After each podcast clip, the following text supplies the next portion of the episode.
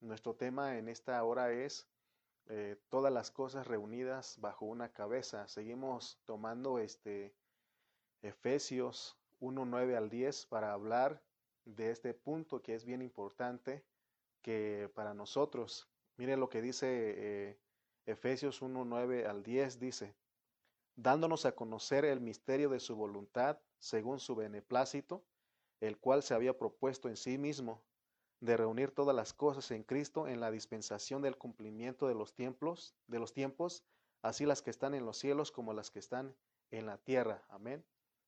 Dios bendiga a Jacqueline Suárez, Dios te bendiga, eh, de ahí de, de los faros 6, Dios te bendiga, nuestra hermana Mari Carmen, ya está también nuestro pastor Israel Reyes desde Pachuca, Hidalgo. Y aquí estamos, ahí está nuestro sobrino Andrés Hernández desde la ciudad de Oaxaca. Ahí nos está siguiendo. Entonces, saludos para todos ustedes.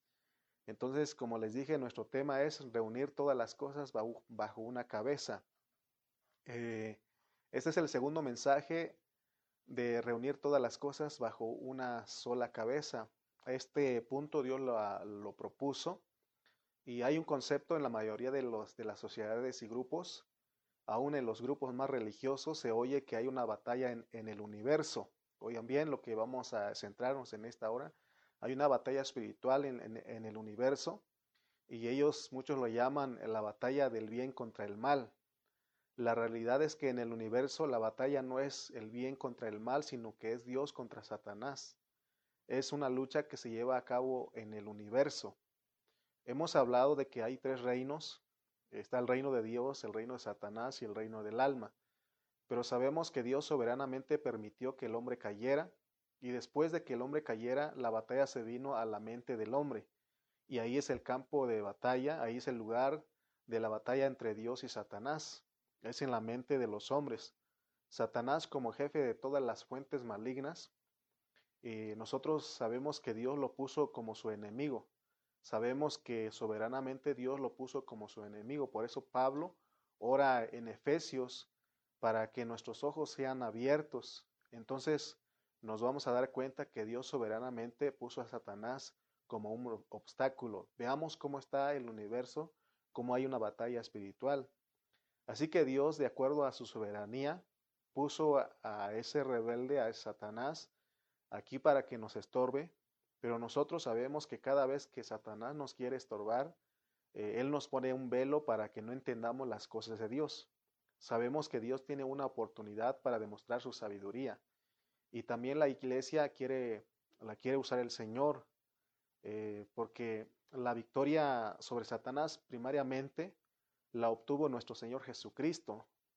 Y ahora Dios nos está concediendo a nosotros de acuerdo al propósito, y es que su iglesia es para vencer a su enemigo. Gracias a Dios que en Efesios termina con un capítulo 6 donde nos pone a, nosotros como un guerrero para ganar las batallas. ¿Cuál es el propósito de Dios en medio de toda esta actividad en el universo? ¿Qué es lo que Dios se ha propuesto en su corazón? es reunir todas las cosas bajo una cabeza. Esa es la visión que está en Efesios 1.10 que dice, y de reunir todas las cosas en Cristo en la dispensación del cumplimiento de los tiempos, así las que están en los cielos como las que están en la tierra. Eso es lo que Dios va a lograr. Él lo propuso, ese es el deseo de su corazón, esa es su voluntad que se tiene que cumplir. Gracias a Dios que a la luz de Efesios es maravillosa porque a la luz de Efesios nosotros nos damos cuenta que las actividades del enemigo es para que nosotros aprendamos a no verlas desde el punto de vista divino. Muchos no han aprendido a ver las acechanzas del enemigo desde el punto de vista divino. Satanás es un enemigo que soberanamente lo puso Dios en este mundo para que nos estorbe.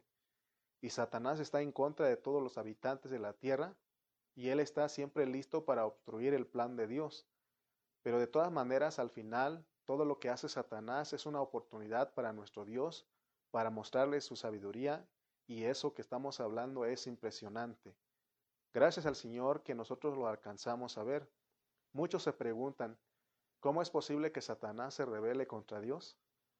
Pero debemos entender que la rebelión de Satanás es solamente para darle oportunidad a Dios para que Él manifieste su sabiduría. Eso es desde el punto de vista de Dios. para ese plan solo Dios pudo elaborar, Él pudo planificar. A veces nosotros no entendemos y no sabemos y decimos, ¿por qué Dios puso a Satanás?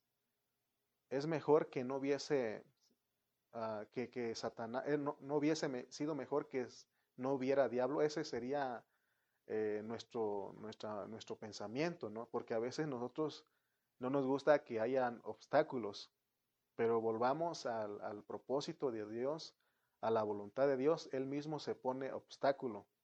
Entonces Él pone a Satanás eh, para que Él pueda llevar a cabo su voluntad. Debemos orar a Dios para que nos ayude a ver Satanás desde el punto de vista que Él lo ve, porque entonces vamos a ser victoriosos como Dios es victorioso sobre Él. Dios ha vencido al diablo y Él lo ha vencido de una manera que nosotros tenemos que aprender a la luz de Efesios. En vez de que nos hagamos ilusiones de que no hubiera diablo, mejor vayamos a ver el plan de Dios. Ahí incluye al enemigo. Cuando nosotros leemos Apocalipsis 12, Dios nos da una visión de lo que es la iglesia. Ahí vemos con todos los santos que están bañados con el sol, la luna y las estrellas. Y al lado de esa visión hay otra visión, la del dragón. Cada vez que, que está la iglesia, al lado está el dragón y el dragón es el diablo. Así que el enemigo es parte del programa de Dios. Pero lo lindo es de que al final de este plan, de este propósito, de esta administración, de esta economía, Satanás es totalmente, totalmente vencido. Mientras tanto, nosotros debemos estar conscientes de que hay un enemigo, porque la Biblia dice que tenemos que conocer las artimañas de este enemigo. Nosotros sabemos que Dios no escoge el mal para nosotros, sino que nosotros, como tenemos libre albedrío, nosotros, como tenemos alma, nosotros somos los que nos inclinamos a las cosas malas. Por eso es que a veces resultamos haciendo las cosas que el enemigo nos inspira a hacer. Pero gracias a Dios porque no obstante, aun cuando nosotros pasamos por cosas negativas, difíciles en nuestra vida, de todas maneras Dios torna todo lo negativo a nosotros como algo positivo porque Él tiene un propósito. Y es lo que Él nos muestra en Romanos 8:28. Leamos Romanos 8:28. Y miren lo que dice Pablo. Y sabemos que a los que aman a Dios, todas las cosas les ayudan a bien. Esto es a los que conforme a su propósito son llamados. Nosotros amamos a Dios y todas las cosas nos ayudan a bien. Recordemos que cuando a un Dios se hizo hombre, él fue tentado por el diablo. Claramente la Biblia nos dice que después de probarlo por un tiempo, él se va, porque el diablo sabe que para poder estorbar a nosotros, él tiene que pedir permiso y eso es glorioso, mis hermanos. O sea que todo lo que Satanás puede hacer, él tiene que pedir permiso. Si Dios no le da permiso, él no hace nada. El enemigo que Dios nos dejó, no nos dejó a expensas de él, sino que este enemigo tiene límites. Con esta introducción nos sirve para que entendamos que Dios quiere sujetar todas las cosas a través de Cristo y a través de su iglesia. Por eso estamos hablando de las fuerzas del mal. Por eso le estamos hablando de Satanás. Porque esto que Dios quiere lograr es una pelea de dos reinos, es una batalla de dos reinos, del diablo contra Dios. Gracias a Dios porque en medio de estas tribulaciones temporales y pasajeras, las usa Dios para producir en nosotros una vida en resurrección. Nosotros constantemente nos estamos muriendo y resucitando. Gracias a Dios y Él lo hace para que nosotros podamos reflejar a Cristo, ya que la meta de Dios es que nosotros seamos para su gloria, para su expresión. Esa es la meta y al final ya vimos en algunos mensajes que Dios nos quiere llevar a la adopción, que es llevar a la meta al momento donde estemos totalmente gloriosos y que no haya en nosotros ninguna cosa negativa, claro que Dios nos muestra su proceso, por eso estamos predicando Efesios para que entendamos el proceso que Dios quiere llevar en nosotros hasta que seamos perfectos. Leamos Romanos 8, 20 al 23. Dice Romanos 8, 20 al 23. Porque la creación fue sujetada a vanidad, no por su propia voluntad, sino por causa del que la sujetó en esperanza, porque también la creación misma será libertada a la esclavitud de corrupción, a la libertad gloriosa de los hijos de Dios. porque sabemos que toda la creación gime y aún está con dolores de parto hasta ahora. Y no solo ella, sino que también nosotros, que tenemos las primicias del Espíritu, nosotros también gemimos dentro de nosotros mismos, esperando la adopción, que es la redención de nuestro cuerpo. Notemos que aquí en la palabra del Señor nos dice claramente que toda la creación ha sido sujetada a vanidad. Y esto sucedió debido a que la muerte entró y el elemento de la muerte tomó posesión de toda la creación y por eso vemos que la creación se desplomó. Ahora ese desplome de toda la creación es una oportunidad para que Dios pueda expresar su multiforme sabiduría por medio de la iglesia. Él quiere usar a su iglesia. Entonces la caída del hombre sirve como un trasfondo oscuro para que la sabiduría, sabiduría de Dios pueda sobresalir para que la sabiduría de Dios se vuelva más gloriosa. Es lo que nos muestra. Por eso es que Pablo oró por nosotros para que Dios nos dé un espíritu de sabiduría y de revelación, porque nosotros debemos saber cómo opera Satanás. Debemos saber que Satanás tiene un modus operandi, tiene una manera de operar. ¿Cuál es la manera de operar de Satanás? Es que él siempre se le adelanta a Dios. Es la manera que él actúa. En un principio, en toda la Biblia, el principio de Satanás es que él siempre quiere ir delante de Dios. Él siempre cuando Dios se propone hacer algo, inmediatamente él sale imitándolo. Por eso tengamos mucho cuidado, porque cuando actuamos de una forma precipitada, nosotros nos adelantamos a hacer las cosas eh, bajo la inspiración de Satanás. Nosotros tenemos que hacer las cosas, especialmente las cosas de la vida de la iglesia, nuestra relación con nuestros hermanos, nuestra relación con nuestro cónyuge, con nuestros hijos, tenemos que ser pacientes. Si nos proponemos hacer algo, no lo hagamos precipitadamente, porque ya sabemos, si lo hacemos precipitadamente, el, el que nos está inspirando a hacer eso es Satanás. La manera que Satanás actúa es incitando al hombre a que haga las cosas rápido. A pesar de que está registrada en la Biblia, nosotros la pasamos desapercibido. En Génesis nos muestra eso, se inician todas las cosas de Dios. ¿Qué le dijo Dios al hombre? Dios le dijo, de todos los árboles del huerto podéis comer, pero del árbol del bien y del mal no vayáis a comer, porque el día que comieres, ciertamente moriréis. Eventualmente el hombre tenía que comer del árbol del, bien y del mal, pero Dios quería que primeramente comiera del árbol de la vida. Entonces, ¿quién lo inspiró al hombre a comer del árbol del bien y del mal? Satanás. Por eso se adelantó, Satanás se adelantó a Dios e hizo caer al hombre. De acuerdo al plan soberano de Dios, dentro de nosotros está el bien y el mal. Dios nos iba a tener así, con el bien y el mal y con la vida. Pero Satanás hizo que el hombre se adelantara y es con un propósito. O sea que Dios quiere mostrar su sabiduría ahí también. Todo y todo lo que Satanás hace, por eso nos impresiona que el hombre no cayó una sola vez porque al estudiar bien despacio el libro de Génesis, vemos, encontramos que el hombre cayó cuatro veces. Dios sabía que el hombre iba a caer cuatro veces. Satanás, cuando hizo caer al hombre la primera vez, siguió hasta hacerlo caer la segunda, la tercera y la cuarta vez. Dios, Dios estaba, cuando Dios estaba viendo caer a su creación, como que Satanás le dice, si ves las veces que ha caído tu creación, y Dios le dice, ¿cuántas veces quieres hacerlo caer? Con esto es suficiente. Y Dios le, le, añade, haz como tú quieras, porque yo estoy loco por levantar a mi creación, por restaurarlo. Recuerden que todo esto es porque Dios quiere mostrar su sabiduría, su multiforme sabiduría. Vemos que Dios no actúa apresuradamente. Dios actúa siempre esperando. Esperó hasta la cuarta caída. Entonces Satanás se adelanta con la muerte, porque él actúa apresuradamente. El hombre que era el centro de la creación de Dios se desplomó, toda la creación de Dios se desplomó, todo cayó y todo está caído en el universo, está patas arriba. Hay muerte en todos lados, ya no digamos aquí en la tierra, la gente está asustada, lo vemos cada día en la, en la televisión, en los medios informativos, porque en todos lados hay violencia, hay competencia, hay muerte. La gente anda discutiendo por nada, peleándose por nada. El caos está ahora más que nunca sobresaliendo en esta tierra, en todo el universo. Pero nosotros debemos estar bien claros que la batalla en el universo no es entre el bien y el mal, sino es, entre Dios y Satanás. Es una lucha de vida o de muerte. Demos gracias a Dios porque nos hemos puesto a pensar que el que decide todo es Dios.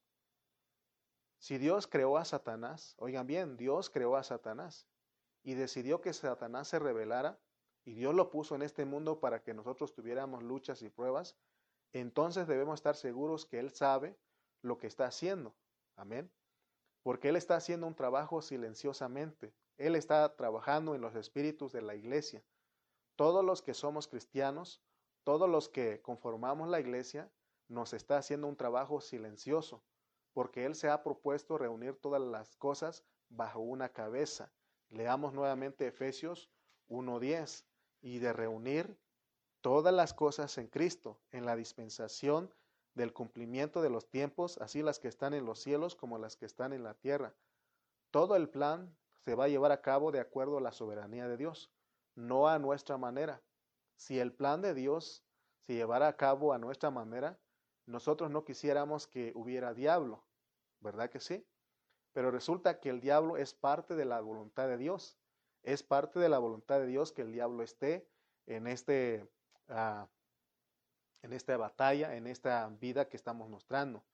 Es por eso que nuestra insistencia de que veamos a Satanás desde el punto de vista de Dios. Satanás es parte del programa de Dios. Por eso dice el 1, 8 y 9. E hizo sobreabundar para con nosotros toda sabiduría e inteligencia, dándonos a conocer el misterio de su voluntad, según su beneplácito, el cual se había propuesto en sí mismo. Vemos que es de acuerdo al beneplácito, de acuerdo a la voluntad de Dios que Él se había propuesto en sí mismo. Entonces, nosotros no, no lo veamos a nuestra manera, porque él, lo hizo de la manera que a Él le gusta, porque su voluntad es basado, basado en su beneplácito. O sea, él él dijo que le gustaba hacer de esta manera, por eso hizo su plan. Porque Él quiere reunir todas las cosas en Cristo, como una sola cabeza, en la dispensación del cumplimiento de los tiempos. Dios vino al hombre para forjarse en el hombre, o sea que el propósito de Dios de venir al hombre es formarse en su interior. Pero Dios no vino al hombre en el momento en que lo creó, a pesar de que nos muestra que lo creó glorioso, pero nos muestra que también lo iba a bendecir. Dios muestra que tiene una bendición para el hombre hasta después que cae. Esto es muy importante que nosotros lo captemos.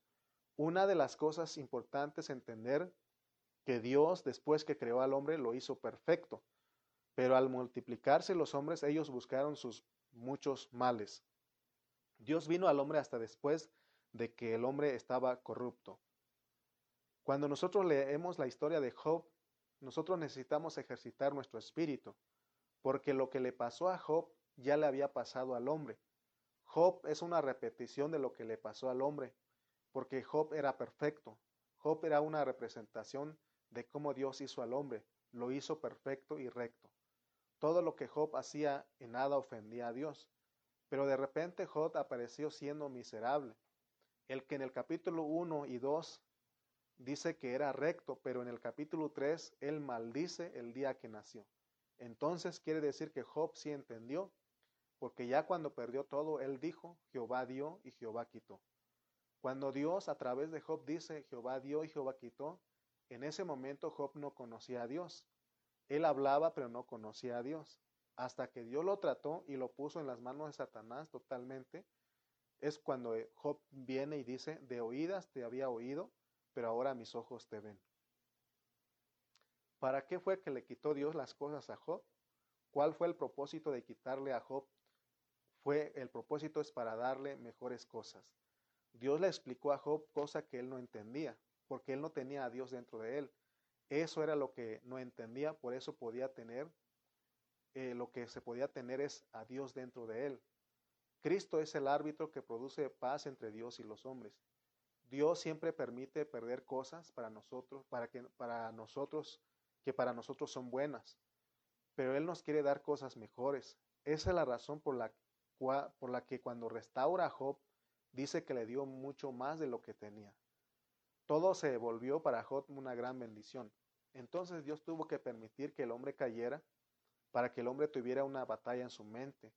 Es porque Dios nos quiere dar cosas mejores. Aquí en nuestra mente vamos a tender a, hacer cosas malas. Todo lo que Dios prohíbe en su palabra, nosotros lo vamos a querer hacer, porque esa es la, la naturaleza de nuestra mente. Pero también debemos de saber que después de que tenemos esa batalla, ahí Dios nos dice, ahí está el árbol de la vida, cómetelo. Dios no le dio al hombre enseñanza, sino que lo tornó a la vida. Para Dios lo más importante es su vida. Por eso no tenemos, no te estamos predicando para que tú tengas conocimiento. No es con miras para que mejores tu comportamiento. Te estamos tornando, te estamos llevando a una vida, a una visión más elevada. Dios quiere darnos su vida. Por eso Él hizo este plan. El plan es el de reunir todas las cosas en Cristo, que Cristo sea la cabeza de todos los hombres. Como el Padre es la cabeza de Cristo, que Cristo sea la cabeza de todos los hombres. Nosotros tenemos que aprender a sujetarnos a Cristo, porque solamente cuando nosotros aprendemos a sujetarnos a Cristo, nosotros podemos derrotar a Satanás. Satanás se ríe y se burla de todos los que somos insujetos. Recordemos el propósito de que Dios nos ha dado su vida, es porque a Él le van a reunir todas las cosas bajo una cabeza. Pero si nosotros que somos cristianos y que Cristo es nuestra cabeza, y como iglesia Dios puso a Cristo como nuestra cabeza, no nos sujetamos a, a, Él, entonces Dios no tiene la manera de condenar al mundo, no tiene la manera de castigar a los vencedores tardíos aún para enviar a los cristianos al lloro y el crujir de dientes, tiene que haber una parte de cristianos vencedores, tiene que haber una esposa que esté lista para el milenio. Aquí en Efesios 1.10 vemos que Satanás inyecta a nosotros, lo que él inyecta a nosotros no tiene ninguna meta. Nosotros tenemos que saber que el mal que Satanás inyectó en nosotros no tiene ninguna meta. Por lo que él quiere es matarnos, es alguien que no tiene intenciones de, obtener algo bueno en nosotros. Dios tiene que estar convencido del por qué tenemos que llenarnos de vida, de vivir a Cristo porque Cristo sí tiene meta en nosotros. ¿Alguna vez habías pensado que Satanás no tiene ninguna meta en ti? Él solo vino para matar y destruir. Entonces, deudores somos no a la carne, porque nuestra carne no nos va a llevar a ninguna parte, sino solo a la muerte. Satanás solo nos lleva a la muerte. Cristo vino para que tuviéramos vida y vida en abundancia. Si Dios, Dios sí tiene planes para nosotros, con Satanás no tenemos futuro, pero con Cristo tenemos un futuro, un futuro brillante. Vale la pena que echemos mano a la vida que Él nos ha dado. Dios tiene un plan doméstico para nosotros y ese plan doméstico es la dispensación de la buena alimentación. A través de la forma en que Dios se dispensa en nosotros, es que va a lograr que todas las cosas se reúnan en Cristo. Porque a los primeros que Él quiere usar para demostrarle al universo que sí hay gente que se sujeta a Él es la iglesia. Por eso nosotros tenemos que oír lo que Dios nos está diciendo en esta hora. Por eso Jesús le dijo a sus discípulos, Padre nuestro que estás en los cielos, hágase tu voluntad en la tierra como se hace en el cielo. Dios tiene una dispensación él tiene una mayordomía, Él tiene una economía que está oculta a todos los que no son cristianos. Pero a nosotros Él quiere abrir nuestros ojos. Él quiere que veamos esto. Si logramos ver que Él se ha propuesto reunir todas las cosas en Cristo, en la dispensación del cumplimiento de los tiempos, porque vemos que los tiempos se acaban cuando empieza la eternidad. Aún en el, en el milenio es parte del tiempo, pero cuando termine el milenio, nosotros entramos a la nueva Jerusalén. Ahí ya no estamos sujetos a los tiempos, porque los tiempos se cumplieron. ¿Cuáles son los tiempos que se cumplieron? El tiempo del pecado, el tiempo de la ley, el tiempo de la gracia, el tiempo del reino.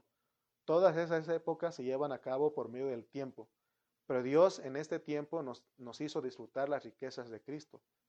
Ahora, ahorita nosotros estamos disfrutando las riquezas de Cristo. A eso se llama dispensar.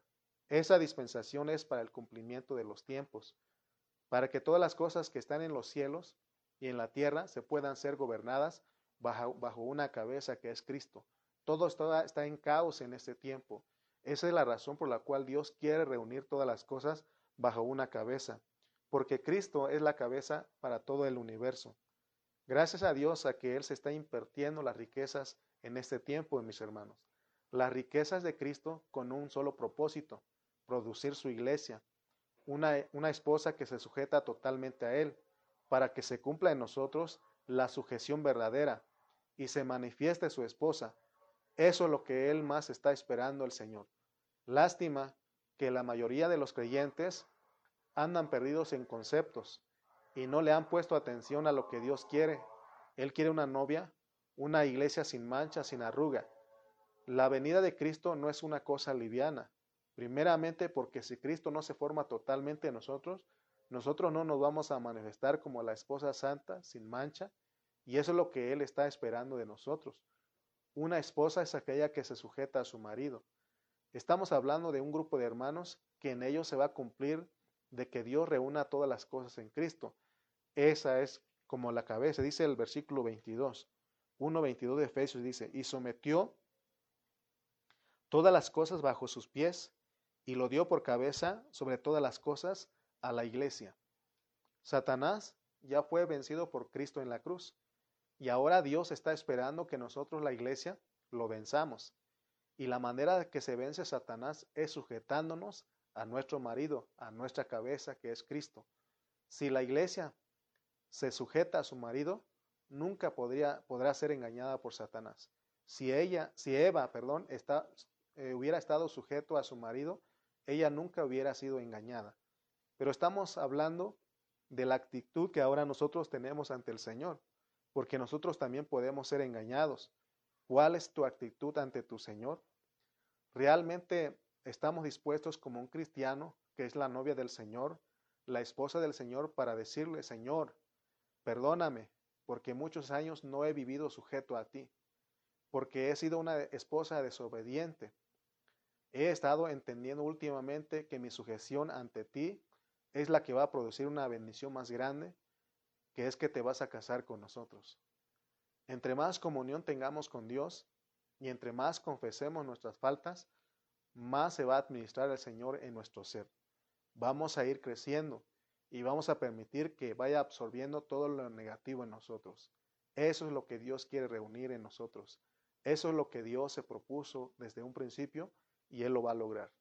Espero haberte ayudado a recordar estos conceptos que se han estado hablando en Efesios y nuestra carga es, ser bendición para ti y que tú veas que Dios es el que quiere reunir todas las cosas bajo una sola cabeza. Así que sigamos disfrutando de Efesios, sigamos disfrutando la palabra, porque hermanos, necesitamos de Dios, necesitamos de, de su palabra, necesitamos que Él sea el, en nosotros, que Él sea el que nos guía a nosotros, amén. Entonces vemos claramente que ya se está logrando todo esto, estamos, estamos siendo invitados a reinar con Cristo para que se, se cumpla el, la dispensación del cumplimiento de los tiempos, que es la nueva Jerusalén. Así que vamos a dar gracias a Dios porque pudimos eh, comunicarte algo. Creo que te pudimos comunicar algo de la palabra de Dios, de lo que Dios quiere en Efesios, que todas las cosas estén reunidas bajo una cabeza. Esa cabeza es Cristo. Amén. Oremos. Padre Celestial, te damos gracias en esta tarde porque nos permites, Señor, eh, escuchar una vez más tu palabra. Queremos, Señor, ver las cosas desde tu punto de vista. Vemos, Señor, que hay una lucha, hay un caos en la tierra, hay una batalla. Y gracias, Padre Santo, porque tú eres el que estás ordenando.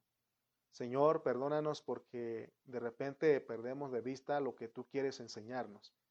Ayúdanos en este tiempo para poder ver, Señor, en Efesios lo que tú quieres lograr. Es algo que tú te has propuesto en tu corazón basado en tu beneplácito. Y creemos, Señor, que tú lo vas a cumplir y queremos ser parte de ese cumplimiento. Gracias por tu iglesia. Gracias por mis hermanos que pudieron conectarse en esta hora y que, Padre Santo, podamos ver la realidad de nuestro llamado, la realidad de nuestro escoger y de nuestro predestinar. Gracias, Señor, porque hoy podemos tocarte una vez más podemos, Señor, seguir adelante escuchando tu palabra. Señor, que cada día podamos asimilar todos estos conceptos en nuestra vida, en nuestro ser interno, para que estemos constituidos para que nosotros, Señor, te anhelemos cada día. Señor, cumple en nosotros tu voluntad, cumple tu promesa en nosotros. Danos, Señor, el ser vencedores, el ser una iglesia que se somete a ti, que se sujeta a ti, Padre. Señor, aquí estamos. Perdónanos porque hemos vivido una, una vida de iglesia eh, eh, insujetos a tu voluntad, a la cabeza que eres tú. Gracias en esta hora, gracias por la vida de nuestros hermanos que estuvieron y que seamos bendición para todos. En el nombre de Cristo Jesús, amén y amén.